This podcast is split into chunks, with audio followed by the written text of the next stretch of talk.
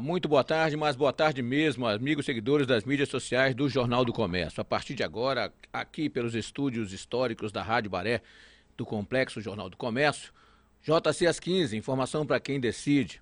Comigo, Calbi Cerquinho, aqui no estúdio e também no seu home office, o editor-chefe do Jornal do Comércio, Fred Novaes. Fred, vamos dar um alô e um boa tarde para as pessoas que estão nesse momento nos acompanhando, Fred. Boa tarde. Boa tarde, Calbi. Boa tarde, amigos que nos acompanham aí ao vivo no YouTube e no Facebook do Jornal do Comércio. Hoje, quinta-feira, nós já estamos aí é, vivendo mais, mais, mais essa, essa questão do coronavírus de novo, nós temos aí números, e mais importante é que as pessoas estejam, hoje já começam também a discutir um pouco, eu já comecei a ver isso entre, entre, entre jornalistas e alguns grupos, a questão da volta ao trabalho. Tem aquela, aquela aquele pronunciamento do presidente Bolsonaro ainda repercute, muita gente já começando a, a, também a dar uma certa razão a ele, do aspecto de que se tenha, se isolar os grupos que são realmente os idosos, aquela coisa toda do, do, do grupo de risco, mas algumas pessoas já começarem a trabalhar devido à questão da economia. Como é que você está vendo isso, Fred? É isso mesmo ou você acha que deve continuar essa questão do isolamento, da quarentena, Fred? Olha, Calbi, eu acho que é uma tendência, é, como a gente inclusive conversou ontem, inclusive o próprio governador do estado, né, flexibilizou agora a questão do, do decreto aí de, de, calamidade pública, possibilitando aí que o comércio volte a funcionar. Inclusive a nossa manchete jornal de hoje, né, que o governo estadual flexibiliza agora a proibição para o comércio. Então ele na verdade ele abriu mão da, daquela primeira medida de fechar totalmente o comércio. Então já é um primeiro passo que se dá isso possibilitou com que hoje a gente já tivesse vários estabelecimentos comerciais abertos aí na cidade de Manaus. E a gente vê realmente uma retomada aos poucos do, do da movimentação, apesar de que ainda a questão do isolamento é, é mantido. Na verdade, as pessoas que estejam em risco, sejam ou no grupo de risco, ou que na verdade tenham contato com esse grupo de risco também a tendência é que se evite, mas o que, se, o que se vê, na verdade, é que já há, na verdade, um movimento forte aí de pessoas que estão é, é, reaquecendo aí a, a, atividade econômica de alguma forma, é, dando continuidade. E eu, eu acho que é, que é interessante, Calbi, porque a gente vê ainda que tem muita gente que não, não parou de trabalhar. Né? Se a gente for olhar, é, muita, muitas pessoas ainda estão ainda com seus vínculos aí dos seus locais de trabalho funcionando, né? Até mesmo alguns pela dificuldade de, de operacionalização via home office ou, ou utilizando plataformas de comunicação à distância, enfim, não tendo uma estrutura ainda implantada, mas a gente vê ainda muita gente ainda trabalhando. É, isso não quer dizer que a questão do isolamento social não seja mais devido, né? aquela coisa do isolamento vertical. Mas é importante que a gente tenha um meio termo e que a gente sempre reflita aí sobre os pontos de vista é, e sobre as medidas também, de forma com que a gente não, não gere, é, vamos dizer assim, é, efeitos danosos que depois venham contra a gente mesmo, né, Calbi? Pois é, Fred, vamos fazer o seguinte, Fred, eu tenho aqui no ponto o, um pronunciamento, vamos dizer assim, do, do, do, do presidente do Conselho Municipal uh, de Saúde dos municípios do interior do Amazonas, um conselho municipal desses municípios, e nós vamos ouvi-lo. Eu queria que você ouvisse também, para que nós pudéssemos uh, discutir em cima do que ele está falando, porque uh, eu estou começando a também, de certa forma, estar tá preocupado com essa questão do interior do Estado. Né? A gente tem medidas aí iniciais de que ninguém podia viajar de barco, aquela coisa toda, e, e, e as pessoas precisam se deslocar, não, não tem jeito, é, existe a necessidade real, né? isso é uma coisa real. Eu estive ali na, na, na Manaus Moderna hoje e vi um movimento muito fraco, mas eu vi movimento muito fraco, mas eu, eu, eu cheguei a ver esse movimento. E, e, então eu gostaria de que o Danilo agora colocasse para a gente ouvir o rapaz lá de Tapauá, que é o presidente do Conselho é, dos, dos, Secretários Municipais de, de, de, Saúde. Vamos ouvir, Fred. É, existe por parte do governo, do, do, do, governo federal a iniciativa de enviar recursos para o Estado e para os municípios para que a gente possa atuar frente esse combate. Por parte do governo estadual, existe a proposta do fortalecimento dos polos com o envio de maior número de respiradores para que a gente possa manter nesses municípios estratégicos os pacientes que apresentarem quadro grave. O governo do estado também é, dobrou a capacidade de atendimento no aeromédico, ou seja, tem um avião específico para transporte de casos graves do coronavírus. Né? Os municípios estão atentos com o código rosa, estão com, com todos os protocolos sendo implantados nesse momento. Os municípios estão fazendo um esforço homérico, sobretudo financeiro, para garantir a compra de insumos e equipamentos necessários, além de medicamentos para a gente tratar a sintomatologia do, dos, dos, condicionantes da, das síndromes gripais. E nos casos mais graves, a gente tem um código rosa no estado que os pacientes deverão ser transferidos para Manaus para que eles tenham um acompanhamento melhor nas unidades de tratamento intensivo. É, o envio do paciente a Manaus ele é feito através de um protocolo, né? todos os municípios já estão cientes disso. A gente está discutindo também, junto com o Ministério Público Federal, Ministério Público Estadual, né? governo federal, governo estadual, estratégias que a gente possa combater com qualidade. E nós precisamos, nesse momento, ter muita serenidade.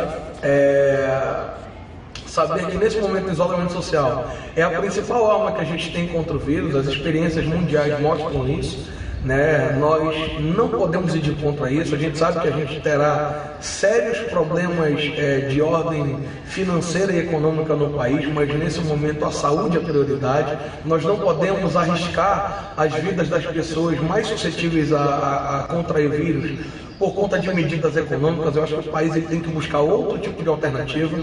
Né? A gente tem estratégias no mundo inteiro que estão dando certo. Por exemplo, na Inglaterra, o governo vai pagar 80% do salário dos autônomos que comprovarem isso, né? através de reservas que já existem e devem existir em todos os países.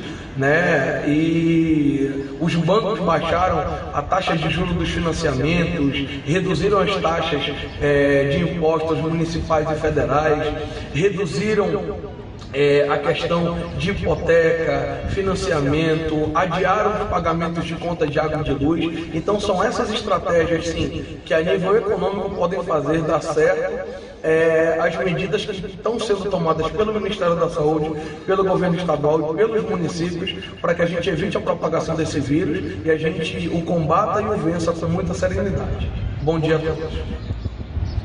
Então, Fred, olha só, esse pronunciamento que quer queira, quer não, deixa a gente sempre muito preocupado por causa da, da a, a minha preocupação particular agora é, já que na cidade já se tem esse isolamento, já se tem uma tentativa de muita gente tentando voltar e tudo, mas a preocupação agora é com o interior.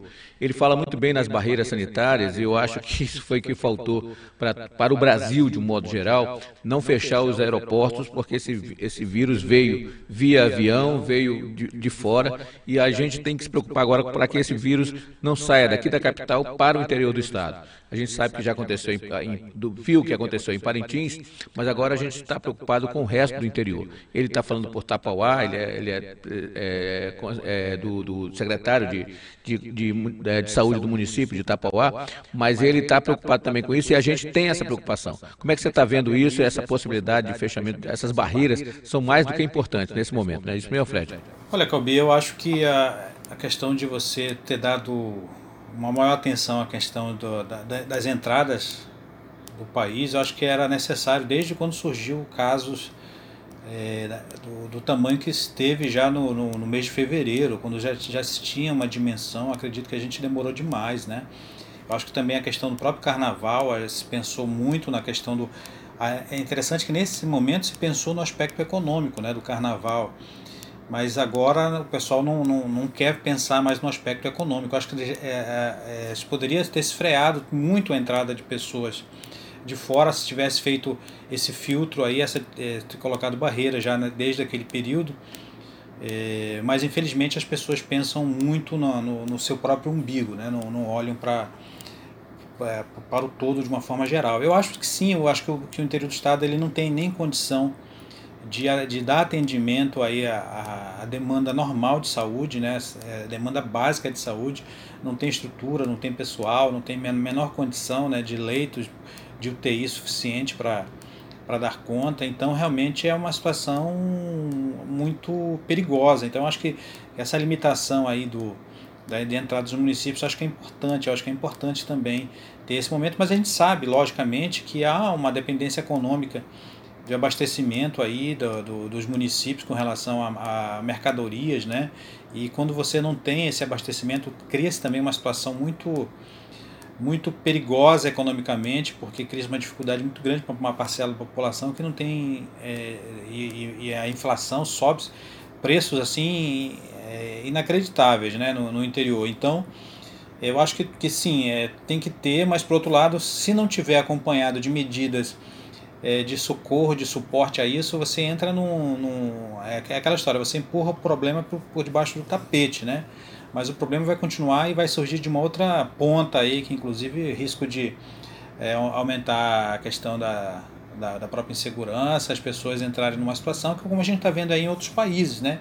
A gente vê alguns países que adotaram aí uma medida muito restritiva, você viu que a crise econômica gerou, está gerando um sentimento de revolta popular, fazendo com que muita gente aí é, entre negócio de saquear, é, é, enfim, a violência fica, abre portas para uma série de situações que são complicadas. Então é preciso que isso aí seja uma medida não apenas é, que, que você enxerga só uma ponta, você tem que olhar o todo e tem que dar atenção a tudo isso. Né? Não dá para você fechar as barreiras, impedir o acesso e ao mesmo tempo deixar com que a população fique desassistida e não tenha condição de se manter é, de uma maneira saudável em todos os aspectos para a sua sobrevivência, Calbi. Ok, Fred, nós vamos dar um rápido intervalo e daqui a pouquinho a gente já volta com mais aí o JCS 15, informação para quem decide, ok? Descubra o seu novo mundo. Morada dos Pássaros, na Avenida do Turismo. Morada dos Pássaros. Condomínio fechado, cercado por uma reserva particular do patrimônio natural. Vigilância 24 horas. Você e sua família podem desfrutar de agradáveis momentos nas áreas de esporte e lazer, com toda a segurança. Morada dos Pássaros, mais um sucesso SB Imóveis. Avenida Tefé 3025, Japim. Telefone 981379486. E já estamos de volta, Fred, aqui com o seu JCS 15, informação para quem decide. Você já sabe, se você quer aí adquirir um lote com uma moradia excelente, é exatamente você deve procurar o pessoal da SB Imóveis e procurar fazer a sua compra o mais rápido possível, onde você vai ter um lugar com segurança, com comodidades e principalmente ao lado da natureza. Esse é o grande, é o grande mote para você ter aí a sua nova residência, a sua melhoria na qualidade de vida, a partir do momento que você tiver aí com a, com a, com a SB imóveis e a sua e a sua a sua nova residência, Fred. Agora, Fred, deixa eu te perguntar uma coisa. É, é, você tem, tem ouvido falar muito nessa questão ah, da economia. Da... Hoje eu li um artigo do Fernando Scholler. Ele estava dizendo, olha, economia e saúde não são contrárias, né? Na verdade, não, não, você não precisa é, é, dar mais espaço para uma ou para outra, mas o importante é tentar a equação. É isso que você vem falando já há algum tempo, para ver se a gente consegue equacionar nesse momento, essa questão de combate ao corona, mas também ao mesmo tempo olhar para a questão da economia no sentido de que as pessoas comecem ou voltem a trabalhar. É esse o esquema mesmo, Fred? Tentar fazer equacionar isso daí? Exatamente, Calbi. Eu acho que a gente tem que fazer um ajuste fino nessa parte. A gente está lidando com um problema novo, né? A gente não está lidando com algo que seja do conhecimento de todas as esferas, nem na, na questão do, da, da, gestão pública, nem da questão de saúde mesmo. Né? A, hoje ainda dá uma série de controvérsias com relação ao tratamento, com relação a que política né, de combate à disseminação dessa pandemia.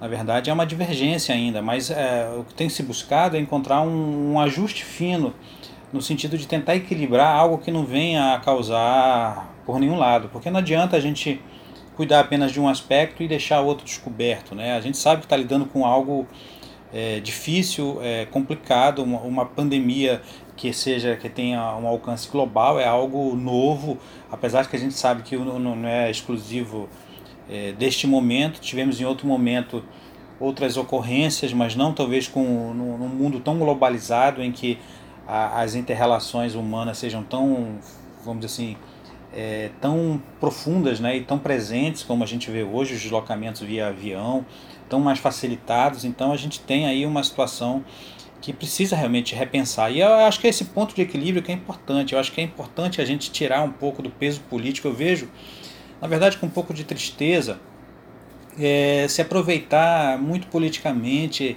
é, e em vez de a gente tra trazer um, um, debate construtivo para algo que venha ser pra, um bem para todos, parece assim que é aquela coisa do, do quanto pior, melhor, infelizmente ainda passa por muitas cabeças que torcem contra principalmente esse governo, né, que tem uma grande responsabilidade.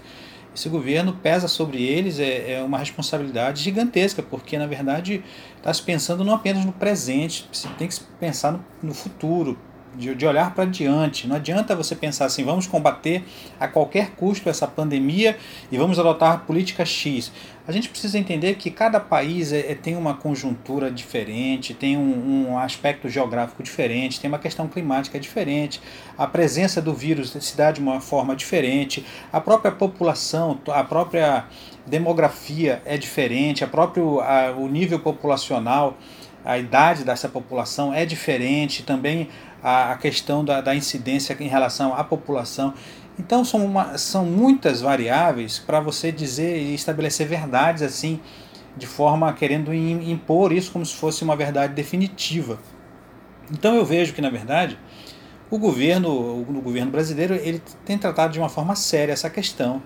Apesar de que muitas vezes você parece assim que há algum tipo de arrobo, principalmente por parte do presidente, em algumas declarações, mas eu acredito que é, por trás do presidente há um grupo muito sério que tem lidado com essa questão de uma forma é, com muita seriedade e tem sido é, é, orientador do presidente com relação às decisões. Eu acho que, que tem se buscado equilibrar essa decisão para você não apenas ver no aspecto da questão de saúde pública, mas também olhar também essa questão da economia, quando você fala da economia, porque parece assim para as pessoas que ouvem, parece assim, ah, a economia está pensando só no lucro dos bancos, dos empresários. Na verdade, não, não, quando se fala em economia, na verdade se fala na questão social. É, é, é, mais importante do que o faturamento e o lucro, de seja lá quem for.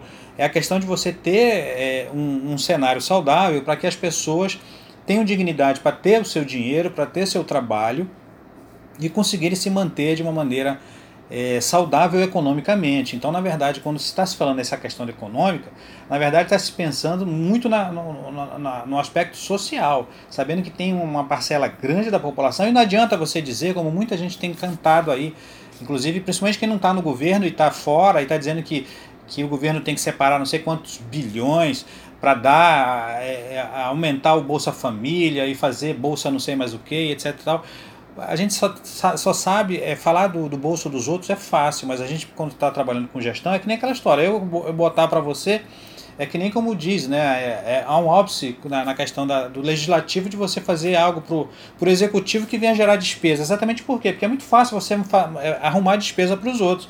Mas quando é você que é responsável por essa despesa, você precisa ter equilíbrio, você precisa ter bom senso e você tem que saber de onde é que está tirando, porque de algum lugar vai faltar porque não existe uma fonte inesgotável de receita para tudo. Então é preciso muito cuidado, Calbi, muito zelo com relação a tudo isso, para que a gente não, é, não, se, não, não embarque muitas vezes em discursos né, que, que levem a gente aí a, a, a enfim, a, a, dar, a dar tanta voz assim a, a, a algo que muitas vezes por trás tem, na verdade, está incutido aí um discurso político e com uma intenção talvez de causar uma certa turbulência para exatamente criar um ambiente que venha a, a, prejudicar, principalmente nesse ano eleitoral. Né? Um, ano, um ano eleitoral sempre também um ano muito difícil e, e certamente esse, esse fenômeno, esse episódio do, do Covid-19, ele vem mexer de uma maneira muito fortemente. Então, é, há um momento de muita responsabilidade, mas eu acredito sim que é possível você encontrar esse ponto de equilíbrio para que as ações de saúde pública elas possam ter um norte junto com a gestão pública, junto com a questão do aspecto econômico, que a gente consiga fazer com que é, chegue num ponto em que os dois lados se, se, se, se tenham o menor prejuízo possível. Fred, ok, Fred, muito obrigado. Agora, Fred, deixa eu. Você falou nessa questão da, da limpeza, é, é essencial, a questão da higiene pessoal e tudo mais, mas eu tenho, inclusive, chegou aqui agora para mim uma, uma notícia da Prefeitura dizendo que a frota da coleta domiciliar ganha 14 caminhões novos. A frota de carros coletores de resíduos domiciliares a serviço da Prefeitura ganhou nesta quinta-feira mais 14 carros novos equipados, climatizados, automatizados e atualizados, estando no nível máximo de desempenho na categoria. O reforço na limpeza vem no momento em que o município direciona toda a sua estrutura no combate ao, ao novo coronavírus. Seguindo uma recomendação da Prefeitura de Manaus, os coletores estão sendo equipados com kits de higienização, também em prevenção ao novo coronavírus. E todos os funcionários que receberão máscaras e luvas foram ainda orientados a fazer o ritual de higiene ao entrar e sair do caminhão. Fred, eu acho que isso é mais uma também um reforço nas, nas informações, essa, essa questão de que a gente, claro, primeiro é você, depois a sua casa, dentro da sua casa, depois do seu quintal e posteriormente a rua, mas essa rua precisa também estar limpa, não é isso mesmo, Fred? Exatamente, Cabi. A gente falou ontem, inclusive, acho que a gente omitiu o aspecto da prefeitura, porque a gente colocou o governo do estado, o governo federal, colocamos aí inclusive o Tribunal de Justiça com relação às ações, às decisões que favorecem a população nesse momento difícil na questão da, da de energia elétrica, de, de água, mas a prefeitura também tomou a mesma decisão com relação ao empecilho de cortes de água. Então a gente vê que há o, dentre os governantes uma, uma, uma capacidade gerencial muito interessante de, de colocar ações que venham reforçar aquilo que é necessário. Eu acho que a gente precisa fazer um reforço também nessa área de saúde. Eu vejo também com, com alegria a questão de você reservar um espaço aí para o acolhimento daí de uma população mais carente que não tenha de repente uma situação para que está muito vulnerável nesse, nesse, nesse atual momento em que realmente essa, essa definição lá do, do Amadeu Teixeira, acho que é importante esse tipo de ação. Eu acho que é, que é isso aí são, são notícias positivas que a gente traz e que, que reforcem aí tudo que tem sido feito aí para a gente lutar de uma maneira unida contra essa pandemia. Queria mais um comentário seu sobre essa notícia também que o deputado Sidney Leite volta a defender tarifa social após decisão da ANEL de suspender cortes de energia por inadimplência. O deputado federal Sidney Leite vai, voltou a defender a tarifa social de 100% para a população de baixa renda, após a decisão da Agência Nacional de Energia Elétrica de suspender os cortes de fornecimento de energia elétrica por 90 dias, motivados por falta de pagamento dos consumidores durante essa crise causada pelo novo coronavírus. Olha só, a decisão da ANEL, segundo abre aspas para o Sidney Leite, é, é acertada, porém as contas continuarão a chegar nesse período e muitos trabalhadores que são autônomos, que vivem de bicos, freelance ou mesmo estão desempregados sem poder sair de casa em busca de emprego, não terão como pagar essas contas, mesmo depois dessa crise. E uma vez que eles estão em casa, a tendência é que as faturas aumentem ainda mais. É preciso estudar com urgência uma tarifa social de 100% para a população de baixa renda, para que ninguém seja prejudicado nesse momento tão complicado, sugeriu o deputado Sidney Leite. Ou seja, essa coisa de a gente realmente vai gastar muito mais, mais energia, né? A gente vai gastar mais luz, com certeza absoluta, no momento que está todo mundo em casa, não é isso mesmo, Fred? Exatamente, Calbi. A gente tem que ter essa atenção nisso aí. A gente tem que ver também as, a, as concessionárias aí, a, a, não só as concessionárias de energia, de luz, mas também as operadoras aí que oferecem o, o serviço de internet, que é tão importante nesse momento em que muita gente está fazendo a sua parte nessa questão do isolamento social, buscando se manter ativo. Eu acho que é, que é importante, Calbi, a gente entender que a economia, ela não necessariamente ela precisa é, presencial, ela pode se manter a, a, aquecida também de uma maneira não presencial, desde que se tenha a estrutura, desde que a gente tenha a condição de, de estar dentro de casa com, com, com a energia elétrica, com a internet, é, enfim, com, a, com o mínimo né, para que a gente possa é, desenvolver a, as atividades, continuar fazendo os deliveries da vida, de tudo, a diversificação de, de coisas, movimentando a economia, sendo produtivo e produzindo e também consumindo. Eu acho que isso aí é, vamos dizer assim, é, é um círculo virtuoso que a gente traz aí para esse movimento, para esse momento, para que a gente não exatamente não, não, não reforce aí é, é uma situação de caos para a economia que é tão danosa para todos. Fred, olha, temos mais uma notícia aqui, Fred, sobre o Tribunal de Justiça do Amazonas certifica 77 unidades judiciárias da capital e do interior pelo cumprimento de todas as metas do Conselho Nacional de Justiça. Os certificados de excelência assinados pelo presidente do Judiciário, desembargador Iedo Simões, já estão sendo entregues. O presidente, o presidente do Tribunal de Justiça do Amazonas, desembargador Iedo Simões, expediu 77 certificados de excelência para unidades judiciárias que cumpriram todas as metas ligadas à sua competência fixadas lá pelo Tribunal de Justiça, pelo, é, pelo Conselho Nacional de Justiça, Fred. Do total das unidades judiciárias contempladas com o certificado, 40 são da capital e 37 do interior. Você vê aí que, é, apesar de estar de, de, de tá parado, mas as coisas não estão aí completamente paradas, porque o Tribunal também de Justiça está aí oferecendo e dando, é, certificando essas unidades judiciárias a partir do momento que houve o cumprimento de metas. Eu acho que é fundamental isso daí, né, Fred? Olha, e o tribunal ele, ele é exemplar nessa questão, porque inclusive, até mesmo pelas peculiaridades aqui nossas regionais, desenvolveu uma série de tecnologias, inclusive a questão do teletrabalho está bem avançado nisso.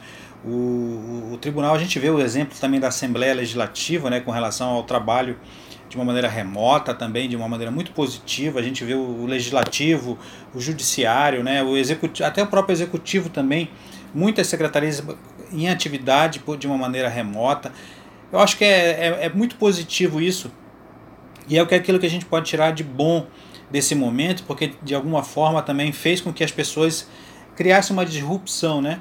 As pessoas pensassem de uma forma diferente e, e, e enxergassem que tem, na verdade, é, também situações para você desenvolver um campo muito vasto para você desenvolver nessa, nesse relacionamento remoto entre as instituições, entre as pessoas, oferecer serviços e dando continuidade à vida, mesmo não necessariamente estando de forma presencial. É certo, Fred. Ok, mais uma vez obrigado e a gente também agradece aos nossos seguidores, aos nossos amigos que estão nos acompanhando nesse momento e é como você disse, JC às 15, informação para quem decide. Promete voltar amanhã, com certeza, nesse mesmo horário. Um abraço e até lá.